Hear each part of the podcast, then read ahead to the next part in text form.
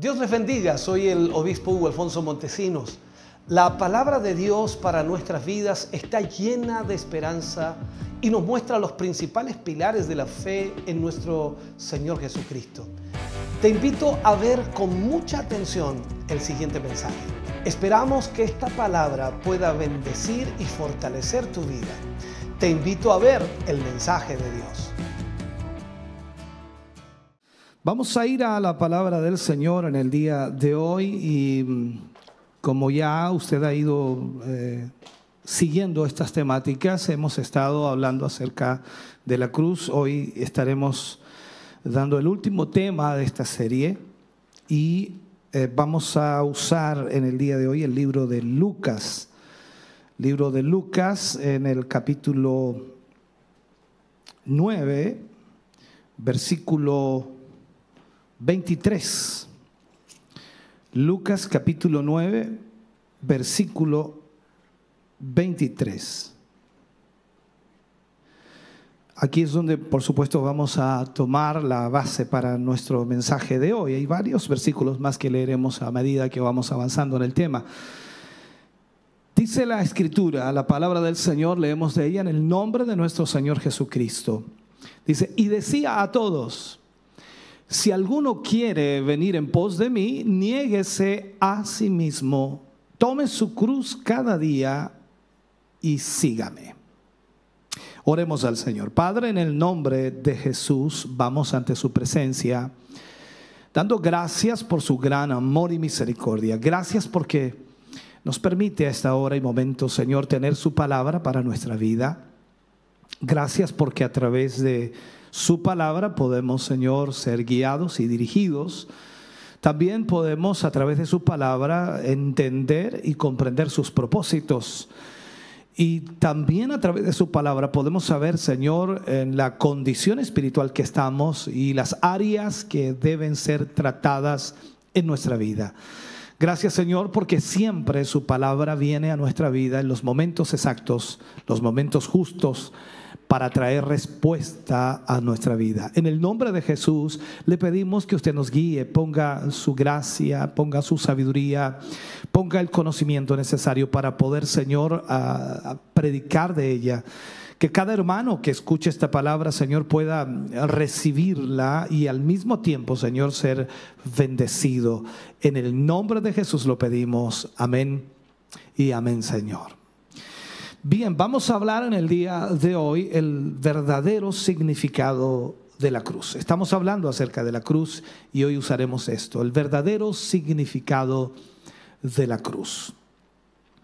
Estos capítulos eh, son de vital importancia. Hemos estado estudiando de ellos para poder ver y analizar desde la perspectiva bíblica lo que la cruz significa, especialmente para nosotros, por supuesto, quienes vamos a estar llevando el Evangelio, quienes vamos a estar predicando la palabra de Dios a otras personas y creo, y lo digo así, tal como lo dice el Señor, predicando el Evangelio a todo el mundo. Hemos visto la cruz en muchos aspectos. Hemos visto, por ejemplo, la cruz eh, lo que realmente significa para Dios y cómo obra también en nuestra vida humana. Ah, hemos tratado también con la imposibilidad de la vida cristiana, o sea, dijimos que es imposible para el creyente poder vivir para Dios. O sea, se necesita eh, ir a la cruz y en este sentido entonces lo estudiamos también, porque de alguna forma nosotros necesitamos vivir la vida de otro y eso es la vida de Jesucristo. Es la única manera para que nosotros podamos eh, entonces tener la realidad de lo que Dios quiere de nosotros.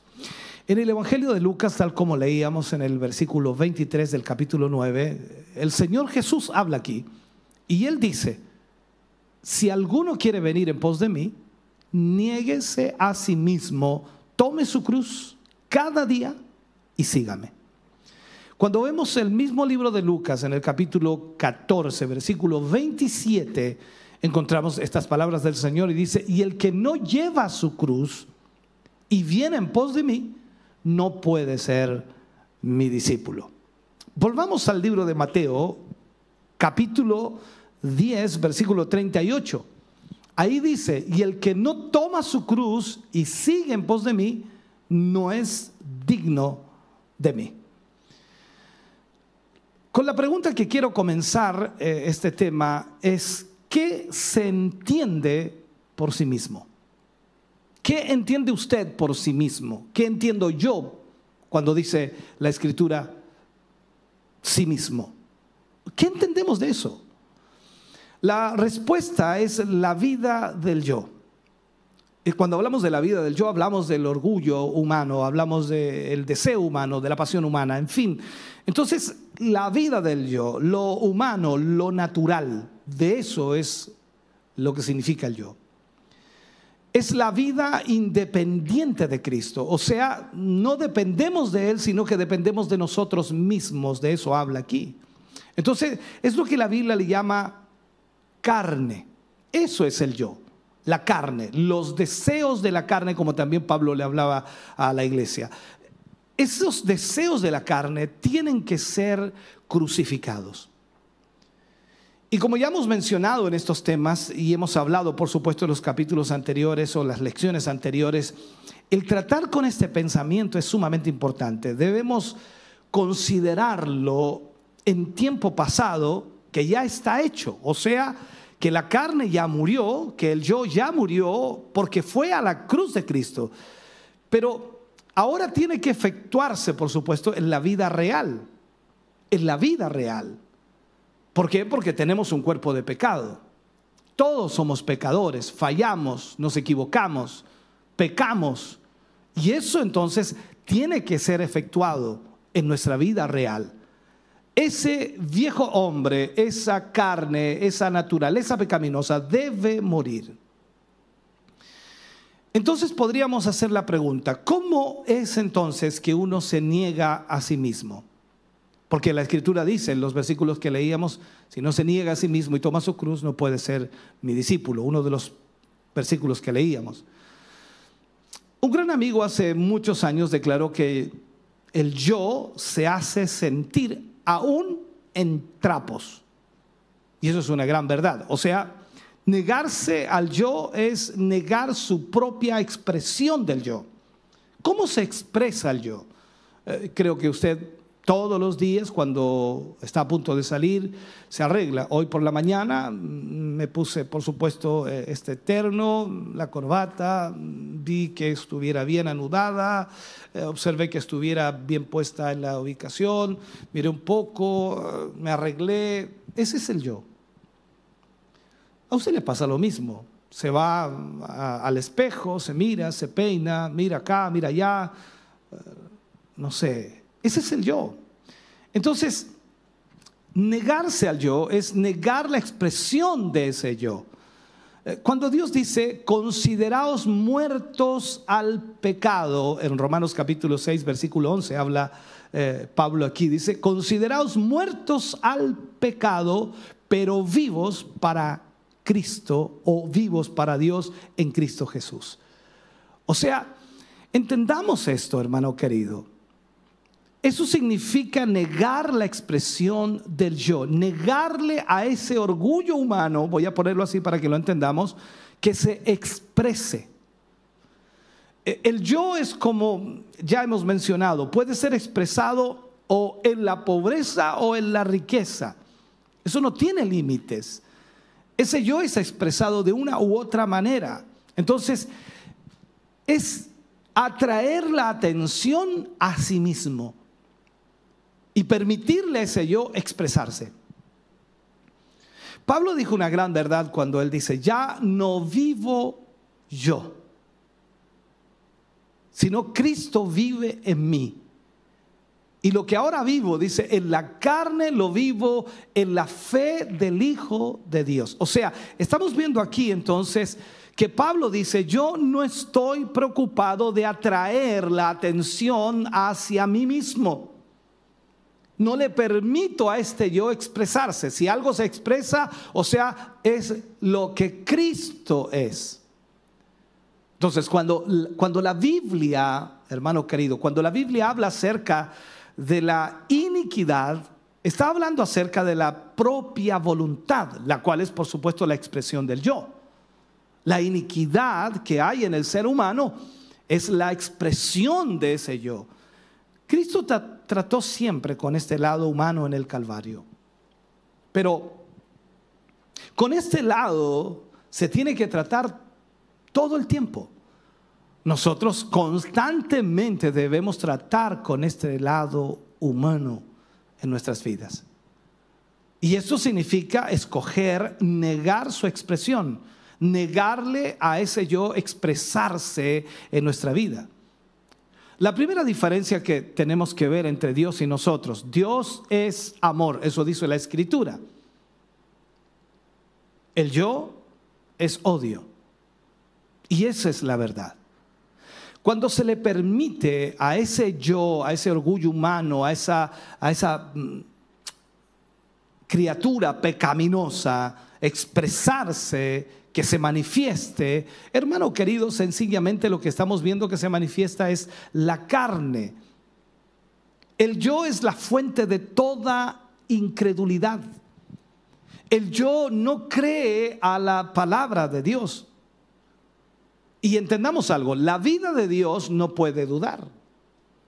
En la vida de Dios no hay duda. Toda duda, temores, incredulidad, no son otra cosa que las expresiones del yo. En el libro de Santiago dice que uno no puede sacar agua dulce y amarga de la misma fuente. Esto se hace muy real en nuestras vidas, ¿no?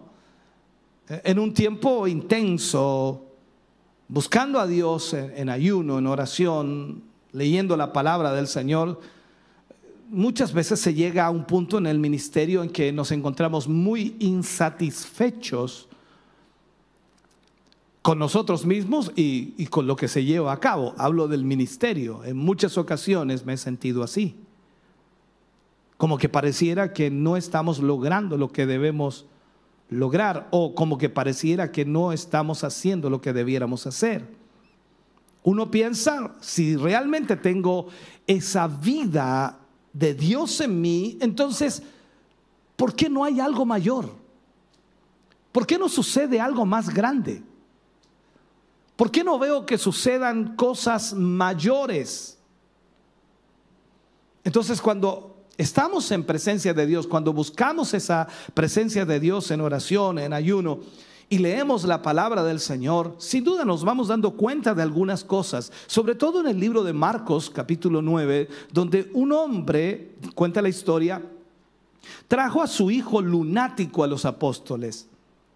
Y la Biblia dice que ellos no pudieron echar fuera a ese demonio, no pudieron sanar al muchacho. Y cuando Jesús descendió, dice que el hombre corrió a Jesús y le expresó a él la condición de su hijo. Y dijo, traje mi hijo a tus discípulos y ellos no pudieron hacer nada por él. O sea, el hombre estaba clamándole al Señor Jesús. Y Jesús le dijo, si puedes creer, al que cree, todo le es posible. Si puedes creer, al que cree, todo le es posible. Luego en el versículo 24, hermano querido, el, el hombre le dice a Jesús, después de, de, haber hablado con él, Señor, yo, yo creo. Yo creo. Ayuda mi incredulidad. Cuando uno lee esto, y creo que a usted también le pasa, ¿no? Cuando uno lee esto, aquí hay una contradicción. Tú no puedes sacar agua dulce y amarga de una misma fuente. Pero sin embargo, aquí se encuentra un hombre que dice que él cree, sin embargo le pide a Dios que ayude su incredulidad. Y Cristo no niega el hecho de que, que este hombre tiene ambas cosas en él, o sea, cree y es incrédulo. tiene credulidad y también tiene incredulidad. Quizás ese es tu caso, ¿no? Esperemos que no. Ahora, cuando miramos esto, cuando observamos esto, eh, pensamos que hay una contradicción en la palabra de Dios. Pero el Espíritu Santo ahí es cuando nos guía, cuando nos dirige. No hay contradicción. Tú no puedes obtener credulidad e incredulidad de la misma fuente, pero aquí se encuentran dos fuentes. Aquí se encuentra lo viejo llamado la carne y el nuevo, el nuevo hombre del cual Juan dice dos veces que no puede pecar. Él es la misma naturaleza de Dios y no puede pecar. O sea, estamos hablando de que la nueva criatura, el nuevo hombre, el creyente, el Hijo de Dios, esa nueva naturaleza de Dios, no puede pecar. Pero este hombre, cuando habla, nos damos cuenta entonces que aquí hay dos fuentes. Se encuentra lo viejo, llamado la carne, y el nuevo hombre del cual Juan, como dije, dice que no puede pecar. Así que uno se da cuenta aquí en ese momento cuando lee la escritura que toda incredulidad proviene de esta cosa llamada carne. Toda incredulidad proviene de la carne. De manera que un hombre no podría nunca ser victorioso hasta que niegue realmente la expresión de la vida del yo. Porque esta no puede, no puede, hermano querido, creer a Dios. Esta nueva creación no puede dudar de Dios. Y podríamos decir que el único obstáculo que se antepone en el camino de la nueva creación y por supuesto de, la obra de Dios, esa obra que por supuesto el Señor nos ha llamado a hacer, es la carne. La carne es la que se opone o obstaculiza al hombre para que realmente llegue a ser lo que Dios quiere que él sea. Esto es mencionado explícitamente en Gálatas capítulo 5, eh, versículo 17. Dice, porque el deseo de la carne es contra el espíritu y el del espíritu es contra la carne y estos dos se oponen entre sí para que no hagáis lo que quisierais. En esta guerra, la carne está tratando de anteponerse y nos impide hacer lo que quisiéramos. Eso es lo que está pasando. Pero la pregunta sería aquí es, ¿qué quisiéramos hacer? Partamos de ahí. Si esta lucha del espíritu y la carne, y la carne se opone para que no hagamos lo que quisiéramos hacer, la pregunta sería aquí entonces, ¿qué es lo que queremos hacer? ¿Qué es lo que usted y yo queremos hacer? Alguien respondería muy espiritualmente, dice, llevar el Evangelio a todo el mundo, eso es lo que quiero hacer, pastor, sanar a los enfermos, echar fuera a los demonios, limpiar a los leprosos, destruir las obras del enemigo, eso es lo que quiero hacer, pastor. Quizás eso es lo que quisiéramos hacer. Pero aquí se establece explícitamente que el problema es la carne. O sea, no estamos haciendo lo que queremos hacer por culpa de la carne.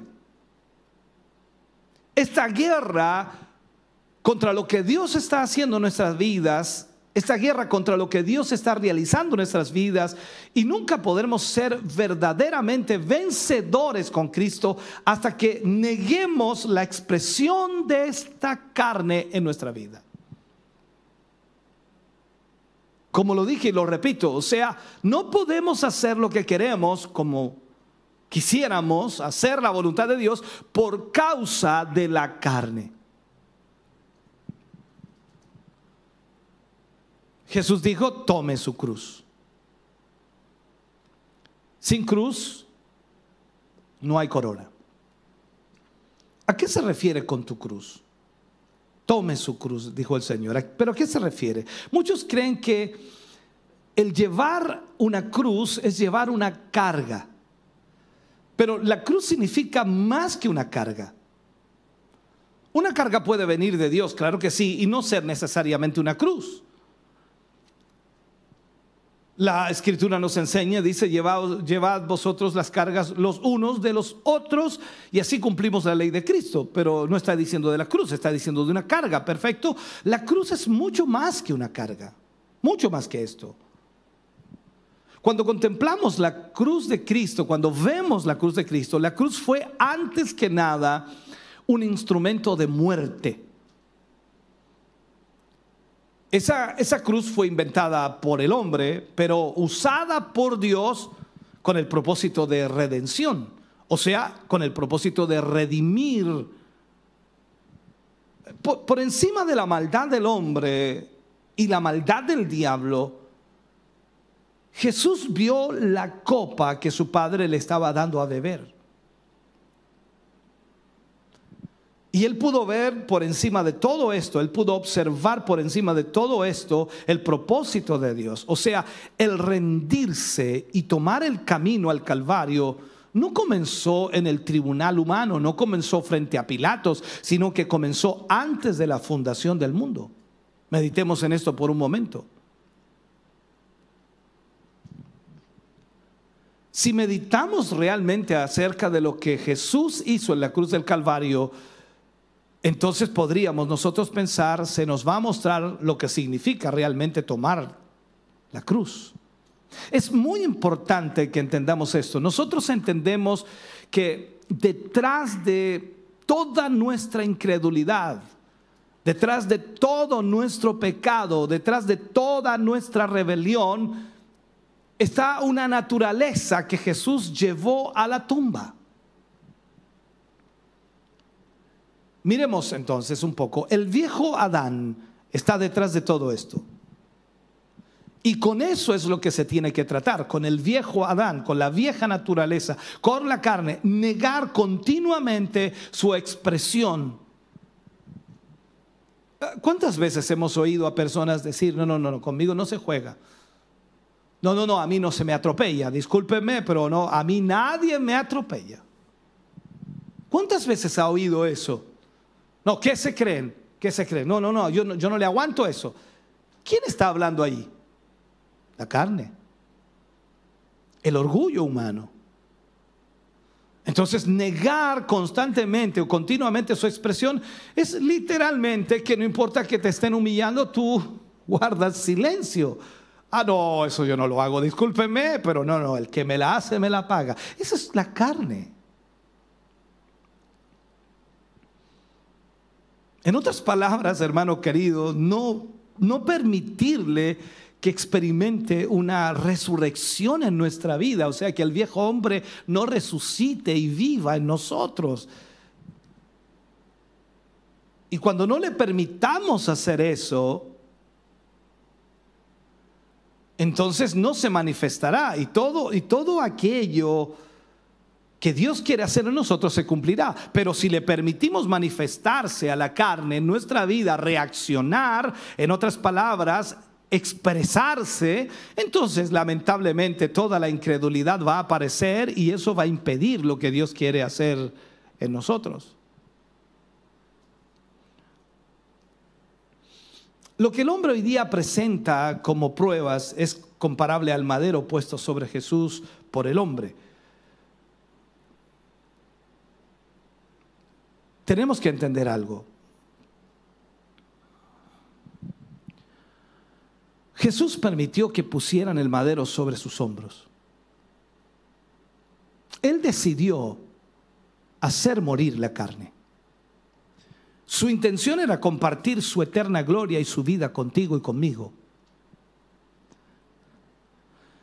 Como ya hemos enseñado, la, la intención de Dios siempre ha sido de compartir su vida con el hombre, de que el hombre pueda vivir la vida de Dios. Ahora, permíteme recordarte algo. Continuamente, cuando la Biblia menciona el hombre, cuando dice el hombre, se está refiriendo al género humano. Entonces las pruebas que nos vienen de parte del hombre, nos vienen con el permiso de Dios. Porque Él te está ofreciendo a ti el poder de su cruz. O sea, lo que tú tienes que entender es que cada prueba que viene de parte del hombre, Dios le está permitiendo para que en ese instante entonces tú puedas ver el poder de la cruz. Para que continuamente haya crucifixión en la vida del yo. O sea, tu orgullo, la expresión de la carne, se mantenga muerta. ¿Te han ofendido alguna vez? Claro que sí. ¿Te han dicho cosas que te han dolido? Claro que sí. ¿Te han dado ganas de devolver algunas palabras, incluso devolver algunos golpes? Claro que sí. El punto es si lo has hecho. ¿Sabe? Todos los seres humanos tienen pruebas puestas sobre ellos porque su prójimo de alguna manera ha actuado mal o su prójimo ha hecho algo malo contra él. Pero comparativamente son pocos los que se niegan al yo. Son pocos los que dejan la carne allí muerta. Pocos aceptan la humillación del hombre para que pueda de alguna forma obrar la crucifixión de la vida del yo. ¿Cómo podemos entonces decir que hemos muerto al pecado? ¿Cómo podemos decir que Cristo vive en nosotros? ¿Cómo podemos decir entonces que el yo ya no está gobernando, que la carne ya no gobierna? Cuando nosotros permitimos la obra de humillación, entonces podemos negar la expresión de lo cual Dios dice que nosotros debemos ser o debemos considerar como muertos que ya ha sido llevado, por supuesto, a esta tumba en el postrer Adán, que es en Cristo Jesús. Recuerde lo que Pablo decía, que hemos muerto con Cristo.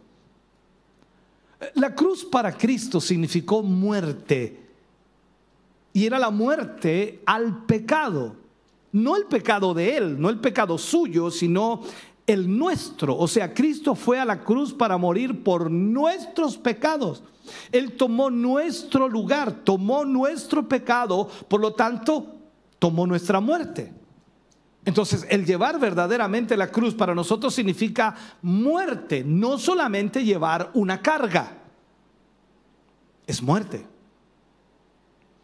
Pero hoy ves a tantos cristianos que lo único que llevan es una carga. Esto significa muerte. Ya no vives tú, tiene que vivir Cristo en ti. Cuando tú consideras la palabra de Dios, veamos un, salmo, Salmo capítulo 2, versículo 8. Dios está hablando aquí a Cristo y le dice, pídeme y te daré por herencia las naciones y como posesión tuya los confines de la tierra. ¿Qué significa para Jesús pedir esto? Significó la cruz. Significó morir. Significó que todas las demás ideas debían ser rendidas y traídas bajo un solo propósito. Al ofrecernos su vida a Cristo, nos está diciendo que Él da su vida a aquellos que se la piden. Si el pedir para Cristo significa morir a todas las demás ideas, la pregunta sería, ¿acaso puede ser posible que signifique menos para ti y para mí? Aquí es donde entendemos algo. Cada uno de nosotros debemos entender que morir es lo que Cristo quiere. Pedirle a Dios su vida significa que yo voy a morir a mi propia vida, a mis propias ideas, a mis propios deseos. Porque Él no va a compartir su vida conmigo, no, no, no, no. Él quiere vivir su vida en mí. Eso significa que tiene que haber una muerte al pecado, una muerte a tus debilidades, muerte a todo aquello por lo cual Cristo murió para librarnos para romper toda obra del enemigo en nuestra vida. Entonces tenemos que asegurarnos que ahora, de que el Calvario, por supuesto, se transforma en una victoria total para nosotros. Por esa victoria tiene que ser, esa victoria tiene que ser aplicada a nuestra vida. O sea, el problema de muchos creyentes hoy es que Punto número uno, no entienden lo que es el Calvario y punto número dos, no aplican esa victoria a su vida. Cada día nos enfrentamos, hermano querido, a la posibilidad de resucitar aquello a, lo cual Dios dijo que yo siempre lo consideré como muerto. Esto quiere decir que en las, en las elecciones que yo hago, en las decisiones que tomo, O yo voy a permanecer en mí mismo o voy a permanecer en Dios. Ese es el problema que ocurre hoy día. Tú te levantas cada mañana y tú decides cómo vas a vivir el día, si vas a vivirlo en Cristo Jesús o vas a vivirlo en ti mismo. Esa muerte solo puede ser aplicada a través del poder de la cruz. La muerte la muerte a la vida del yo. Suena extraño, ¿no? Claro, la muerte a la vida del yo. O sea, e, esa vida del yo debe morir en la cruz. Entonces el obrar de la cruz es un proceso perfeccionador en el cristiano.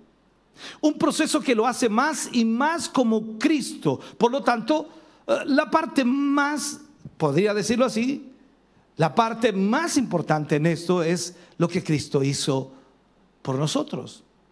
La parte del hombre en el proceso de la cruz y la labor de Dios en su obra efectiva, ambas deberían ser aceptadas sin resistencia. Si el proceso perfeccionador va a ser consumado, entonces debemos aceptar lo que Cristo hizo por nosotros y al mismo tiempo lo que nosotros debemos hacer por Cristo. Recordemos algo, cuando Cristo estuvo frente al sacerdote y lo ofendieron, lo envilecieron, le dijeron tantas cosas. ¿Qué hizo Jesús? Él no respondió palabra. Él no respondió palabra.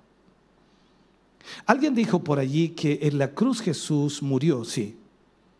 Sí, efectivamente murió, pero él había muerto mucho antes desde la fundación del mundo. Ese yo no estaba en él, recuerde, Padre, si es posible, pasa de mí esta copa, pero que no se haga mi voluntad, sino la tuya. ¿Qué él está diciendo? Yo ya morí, ya no vivo yo, Cristo vive en mí, o Dios vive en mí en el caso de Jesús. Hay aquellos que dicen que se rinden a Dios en las pruebas de la vida. Y hay quienes hablan de victoria, pero sin embargo resisten la parte del hombre en estas pruebas. O sea, ellos dicen que están aceptando lo que Dios les está enviando, pero en realidad están resistiendo por la parte del hombre en estas pruebas. Estas personas viven engañadas. Nada puede tocar al cristiano sino lo que Dios permite. Nada puede suceder en tu vida sino lo que Dios permite. Por lo tanto, si la cruz del hombre, aunque parezca injusta, es rechazada, nunca va a obrar muerte en nosotros. No podemos rechazar la cruz, debemos aceptarla. Y es por eso el Señor decía, tome su cruz cada día. ¡Wow! ¡Qué lucha más grande! Cada día.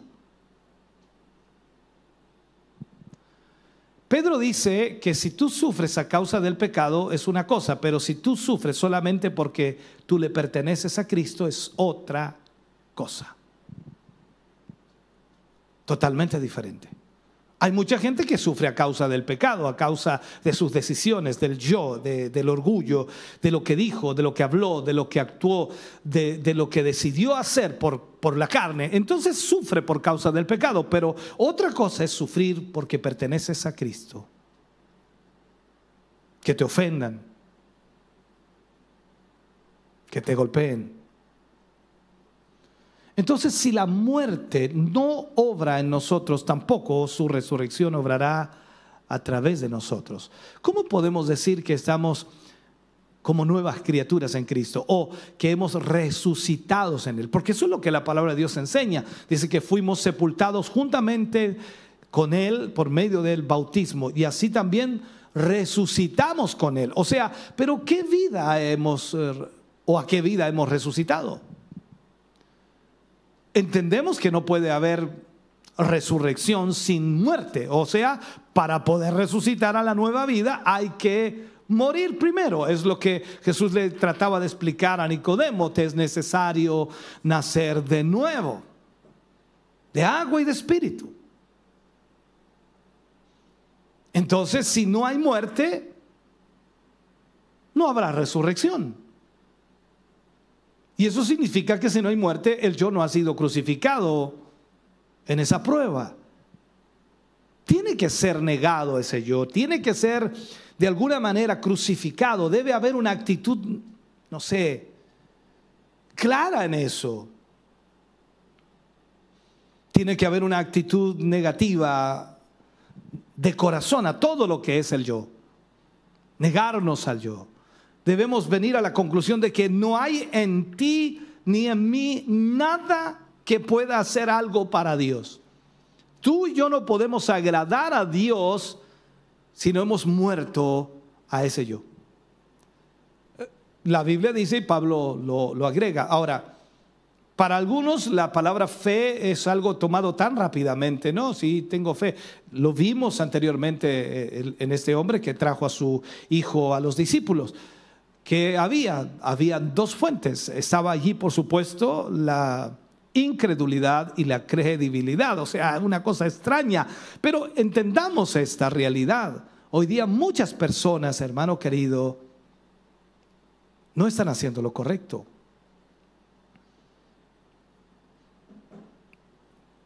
No hay nada en ti, nada que pueda hacer algo para Dios. Pablo dice, sin fe es imposible agradar a Dios. Y parece que la fe algunos la toman como algo tan ligero, pero cuando hablamos de fe, de creer, de confiar en Dios es otra cosa diferente.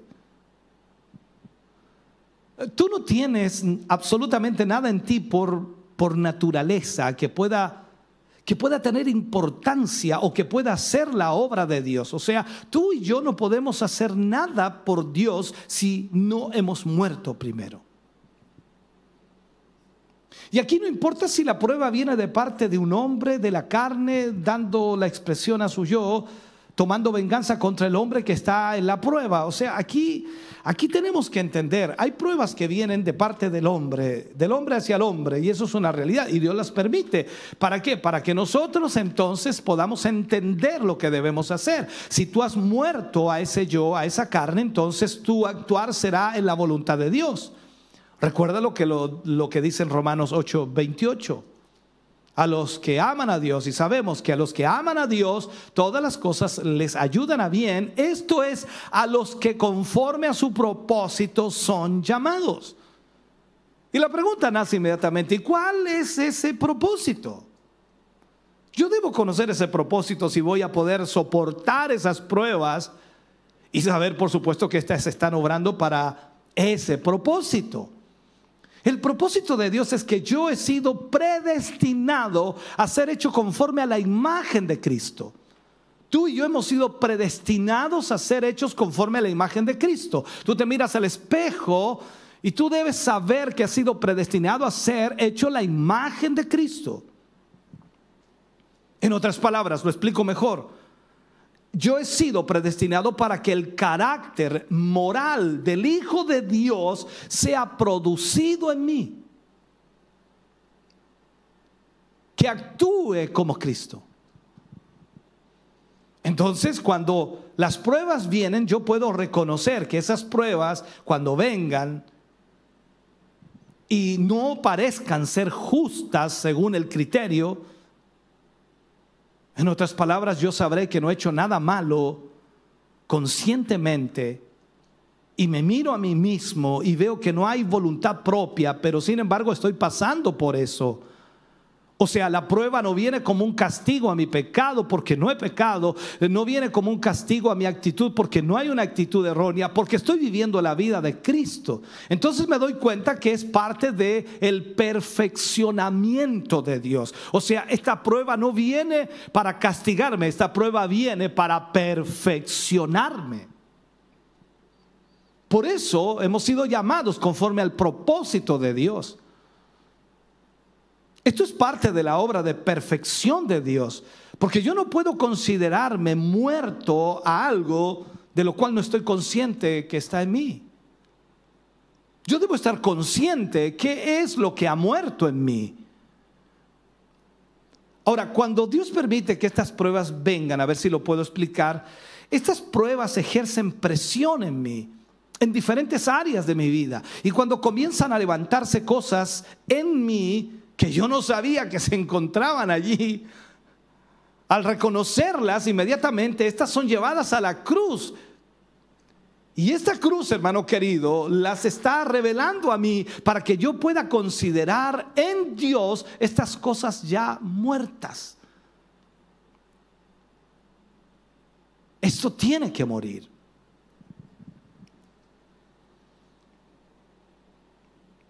Fíjate en esto, tú, tú nunca sabrás cuán frágil es el eslabón de una cadena hasta que le des un jalón o, lo tires. Tú nunca podrás conocer la debilidad en tu propia vida. El pecado que está en ti no lo podrás reconocer hasta que Dios permita alguna cosa que jale o tire aquello. O sea, en otras palabras, la prueba, la dificultad revela en nosotros lo que está mal. Y Dios te perfecciona. Y ahí es donde, donde Dios... Ah, ahora, alguien decía por allí, no recuerdo, y no sé si será adecuado tocarlo, pero eh, él decía, yo, yo no tengo problema, no tengo ningún problema con el sexo opuesto, gracias a Dios, decía él. Y otro hermano le responde, le dice, es que quizás nunca has estado en una prueba. Hay personas que piensan que no tienen ningún problema con el sexo opuesto o que no tienen ningún problema con cierto vicio o que no tienen ningún problema con algo, pero nunca han estado en esa prueba. Es ahí lo que estoy tratando de explicarte.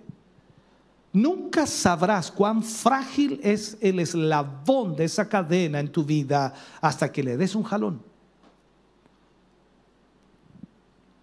Mira lo que dice en 1 Corintios 11, 31, y Pablo habla aquí, y le enseña a los corintios esta realidad.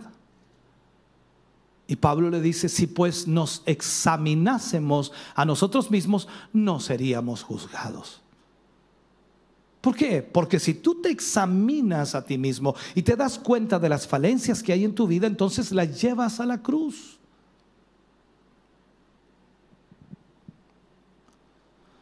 Ahora, tú no puedes juzgar ese yo a menos que tú conozcas al yo. ¿Cómo vas a juzgar al yo si no lo conoces? Y la Biblia dice, engañoso es el corazón más que todas las cosas y perverso. ¿Quién lo conocerá? Sabemos que solo Dios puede conocer el corazón, pero Dios quiere que poco a poco, a través de esas pruebas, de esas dificultades, tú y yo vamos conociendo el corazón. Así que reconozco, hermano querido, que esta prueba o esta aflicción en esta cruz, Dios me está revelando aquello que ya ha sido tratado en su cruz, pero yo debo conocerlo antes. Debo conocerlo antes de tratar con ello. Porque si no, la carne tomará el lugar de Cristo y pasaría la prueba con un dominio propio, estoico, orgulloso, que se domina. No, yo, yo me domino a mí mismo, no, no tengo ningún problema en eso. Yo me controlo, dice alguien por allí. El yo, hermano querido, la carne, quiere hacer cualquier cosa excepto morir cederle el control a Dios, eso no lo quiere hacer la carne. Quiero tratar de mostrarte esto una vez más. No importa si es, si es la carne del hombre autoexpresándose al tomar venganza del hombre en la prueba. Es lo mismo que nosotros llamamos buena carne, que a veces quiere tomar el lugar de Cristo y quiere pasar a través de la prueba del yo en, nuestro dominio propio o nuestra forma propia. Eh, Tú y yo a veces analizamos ciertas cosas y decidimos hacerlo de tal manera o de cual manera porque lo encontramos lógico, porque en realidad es una buena decisión y nunca miramos lo que la escritura dice o enseña y nunca miramos cómo Jesús lo hubiera hecho. A veces no vemos lo que está pasando. Como dije, el yo quiere hacer cualquier cosa menos morir. Pero la verdad de las cosas que el yo murió con Cristo. O sea, si tú aceptas al Señor Jesucristo en tu corazón, en tu vida, ese yo murió con Cristo. Y ahora en estas pruebas, hermano querido, en estas pruebas, Dios está permitiendo que se revelen a mi vida, a tu vida, aquellas cosas que, por supuesto, deben ser tratadas y la única forma en que esto puede ocurrir es que Dios me las muestre, me dé a entender lo que está pasando y es en la cruz, en la misma prueba que Dios lo revela. ¿Te han dicho alguna vez, hoy que eres mal genio? ¿Y usted qué responde? ¿Cuándo? Oh, que eres idiota. ¿Cuándo? No nos damos cuenta. Hace algún tiempo atrás, bueno, eso es algo personal, pero no sé, bueno, lo vamos a decir. Hace algún tiempo atrás un hermano me pidió una cantidad de dinero. Tenía un problema con su casa. La, la, verdad yo tenía unos ahorros para algo específico. Nunca había logrado ahorrar algo y no era mucho tampoco, pero lo estaba ahorrando para algo específico. Quería lograr algo y la verdad lo anhelaba mucho para mi familia. Y muy honestamente te digo, no quería facilitar el dinero, pues de alguna manera quería lograr lo que necesitaba. Pero el hermano me insistió y la verdad no pude rehusarme. Me contó que no podía conseguir ningún crédito, no tenía forma de poder hacerlo y al final le facilité el dinero. Él, él se comprometió a devolverlo una vez solucionando su problema. Bueno, los años han pasado y el dinero no ha vuelto. Solamente debía pagarme cierta cantidad mensualmente, pero nunca volvió a pagar. Y había algo en mí que se disgustó con esto. Yo lo llamé para, para que me pagara, pero él dijo que lo haría, pero hasta hoy nada. Yo nunca me di cuenta que había aún en mí el yo que no quería perdonar a ese hermano. Una noche orando y escudriñando la palabra de Dios, tratando con, quizás con estas mismas cosas, ¿no?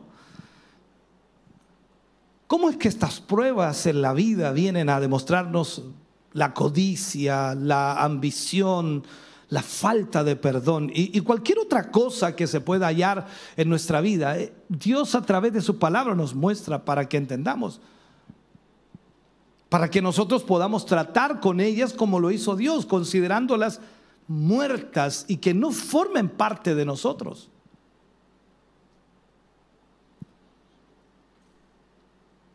Ahí entendí que nosotros no podemos hacer a el yo santo. No podemos santificar al yo, sino que el yo tiene que morir. No podemos cambiar al yo, tiene que morir. Y recuerdo que orando en ese momento Dios me trajo a la memoria este hermano. Yo pensé que lo había olvidado, pero me di cuenta que no era así. Yo pensé en ese momento, este hermano, este, este hombre tiene mi dinero, era mío, y yo todavía no, no lo había perdonado. Pero y esa noche me paré delante de Dios y le dije a Dios, yo lo perdono. Y en ese instante eso se fue de mi vida. Esta historia es simple, pero quiero que entiendas, Él ya no está en, en nuestra iglesia. Yo no lo he visto en meses. Pero Dios trata con nosotros, trabaja con nosotros. Lo que sí tiene significado para mí es que Dios me descubrió que aún había ese espíritu de amargura que tenía que ser muerto y que no tenía derecho de ser parte de mí. Y aquella noche Dios trajo liberación y trajo victoria a mi vida. Déjame terminar con esto. La cruz, hermano querido, tiene en mira el sacar a luz aquellas cosas que nosotros no nos damos cuenta que se encuentran ahí. Y cuando nos damos cuenta, entonces debemos considerarlas muertas. Cuando ellas han salido a luz y han sido reveladas a nosotros, si nosotros continuamos con ellas, ellas se convierten en un pecado voluntario y nos llevarán más allá del lindero de la posibilidad de una liberación. O sea, quedaremos atrapados con raíces de amargura en nuestro corazón. La cruz, hermano querido, son esas pruebas y la cruz, así como la cruz de Cristo, está ahí para que nosotros podamos colgar en ella este yo y muera.